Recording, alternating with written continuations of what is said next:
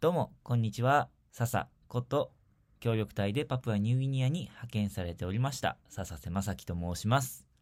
JICA 海外協力隊になりたい人を応援するラジオ、今日もやっていきたいと思います。今日は、協力隊の OB、OG の方と対談するコーナーになります。今日つないでいますのは、協力隊の訓練所で仲良くなった、えフィジーに行っていた同期の友達になります。それではやっていきましょう。3、2、1、スタート。一平ちゃん、こんにちは。こんにちは。今日よろしくお願いします。お願いします。じゃあ最初に自己紹介をお願いしていいですか？はい。えーっと、林一平です、えーフィジーに小学校教育という職種で行っていました。はい、よろしくお願いします。お願いします。えっと、フィジーって自分の名前と、あとな、なんていうのかな、留学先としてよく名前は聞くけど、南国ってイメージもあるけど、全然よく知らないので、なんか簡単、簡単にでも簡単にじゃなくてもいいんだけど、あの、うん。フィジーの紹介してもらってもいい？最初に。えーっと、フィジーは、一番印象的なのは、あの、幸福度が高いということで、えーっと、世界幸福度ランキングっていうのがあって、なんか皆さんよく聞くのは多分フィリ、えーと、フィンランドとか、ブータンだとか思うんですけど、フィジーも実はすごい幸せな国で、えーと、調査によると、100人にき、えーと、あなたは幸せですかって聞いたら、98人が幸せですって即答するような国らしくて、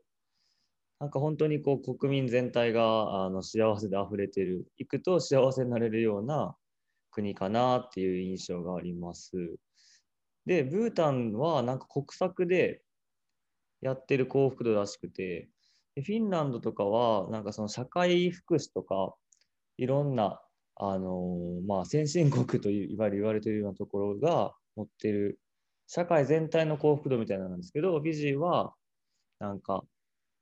うん、本当に自分たちが幸せだって思ってる人が多いっていうふうに言われてる国らしい。えー、なるほど。え、うん何がそんなに幸せなんだろうね。何がそんなに幸せなのかはちょっと、そうやな、一言では言えるかもしれんけど、まあ、い一つケレケレっていう文化が大きいなと思ってて、で、そのケレケレはまあ、日本語で言うと、こう、分け合うとか、シェアするみたいな意味があるんやけど、それをこう、みんなが当たり前のようにやってて、例えばそこに何かものがあったら、ケレケレって言ってみんなで食べたりとか、お金が足りんくなってもケレケレって言って人から借りたりとか、やっぱそういうなんか物を分け合ったりとかシェアするっていうのが、なんか幸せにつながっているような個人的に感覚はあるかな。ああ、なるほど。ケレケレ。うんうんうん。うんうん、なるほど。え、で、そこのフィジーで、一平ちゃん、どんな活動をしてたしてたんだっけ？同じ、自分と同じ小学校教育だよね。ああ、そうやね。えーっと、活動は、えーっと、巡回指導って言って、あの、学校をいろいろ回っていって、そこで授業をするっていうスタイルで、自分は上層教育だから音楽、図工、体育を順番にこう、1週間に1校ずつ小学校回っていって、で先生たちと子どもたちにこう授業を見せて教えるみたいなこととか、あとは先生に対してこうワークショップをしたりとか、あそんな活動を1年間してました。あ、あの、今聞いてる人たち、ちょっとわかんない人もいるかもしれないんだけど、えっと、特に小学校の教育、小学校教育の職種の人は、1個の学校に滞在して、ずっと2年間、その学校で教えるっていうパターンと、これ僕みたいな、僕がパプアでやってたみたいなパターンなんだけど、と、あと、巡回型って言って、一平ちゃんみたいな、あのいろんな学校を回って、いろんなところで指導していくっていう方法が、あ、方法じゃない、えっと、タイプがあるんだよね。で、えっ、と、上層教育って今言ってたけど、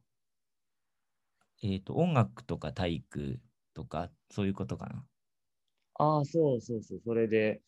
えっと、フィジーは結構音楽がみんな歌が上手に歌えたりとかするんやけど、なんかこう楽譜が読めなかったりとか、なんか音楽を通してこう心が豊かになるようなことが少なかったから、自分はなんか音楽をちょっとやってみたいなと思って音楽を中心にやってたかな。なんか硬くなっえてしまった。せ先生たちはおその授業で学校でとか音楽をやるとか体育をやるっていう大事さって分かってたの,、あのパプアニューギニアは結構もう勉強勉強でうんうんうん。その試験あの理科とか算数とかそういうなんだろうな筆記試験になるような科目しかばっかしかやってなくてすごい偏りがあったんだよね。うんうんでフィジーの先生たちはどういう考えた学校はどういう感じだったのかなと思って。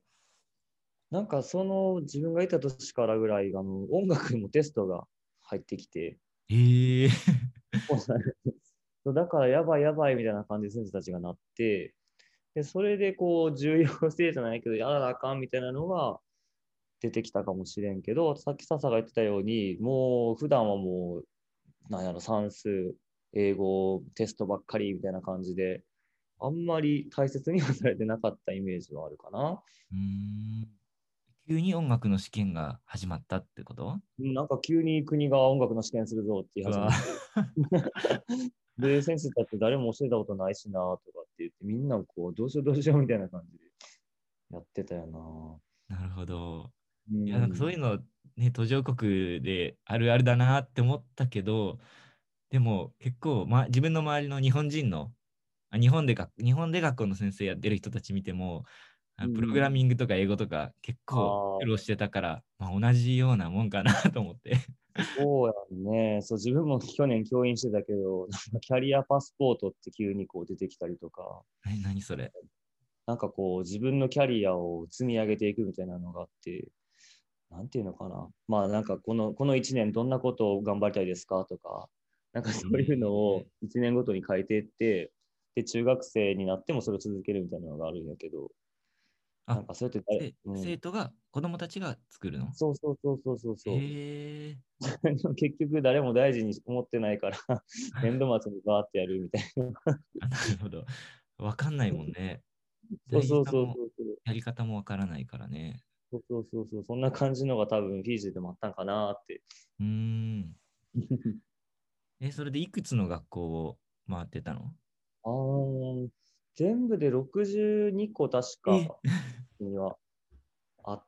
たけど、さすがにそんなに行っても意味ないかなと思って半分ぐらいで終わらした気がするな。ん。1週間っていうのは、1週間でいろん、毎日いろんなところに行くんじゃなくて、行ったら1週間そこの学校にいるってこと？ああ、そうそう、そこに行ったら1週間いて、はじめましてから始まって、あのこういう人なんですって自分で説明して、で、1週間だったらさようならって次の学校行って、またはじめましてから始まってみたいな。ああ、なるほど。で、ちょっと短いなと思ったから、たまにこう2週間、3週間いたりとか、その辺は自分で調節しながらやってました。またそれは人間関係作るのもなかなか大変だし、うん。自分の、ね、2年間同じところにいるっていうのとはまた全然違った難しさとあか楽しさとかがあるんだろうなと。結構 JICA がなんで来たかって現場の先生に全然伝わってなくて、うーん。なんかこう、何のために来たんやみたいなのをほんまに最初に言われたりとか、校長によっては、それこそ音楽なんて必要ないと思ってるから適当にしてる人もいたし、なんか学校によってはこんなに違うんやっていうか、あとクラスによってこんなに子供って変わるんやってめちゃくちゃその時に感じたかな。へえ。クラスっていうのは同じ学校でもってこと？あ同じ学校でも先生のその子供たちに対してどうやって普段接してるかとかによってその授業にやりやすさとか話聞いてくれる態度とかそれが全然違うなと思ってああ、なるほど。うんはい。ということで、一旦ここで今日は止めさせていただきます。今回のが前編ということで、えー続きは後編、明日アップする予定ですので、そちらも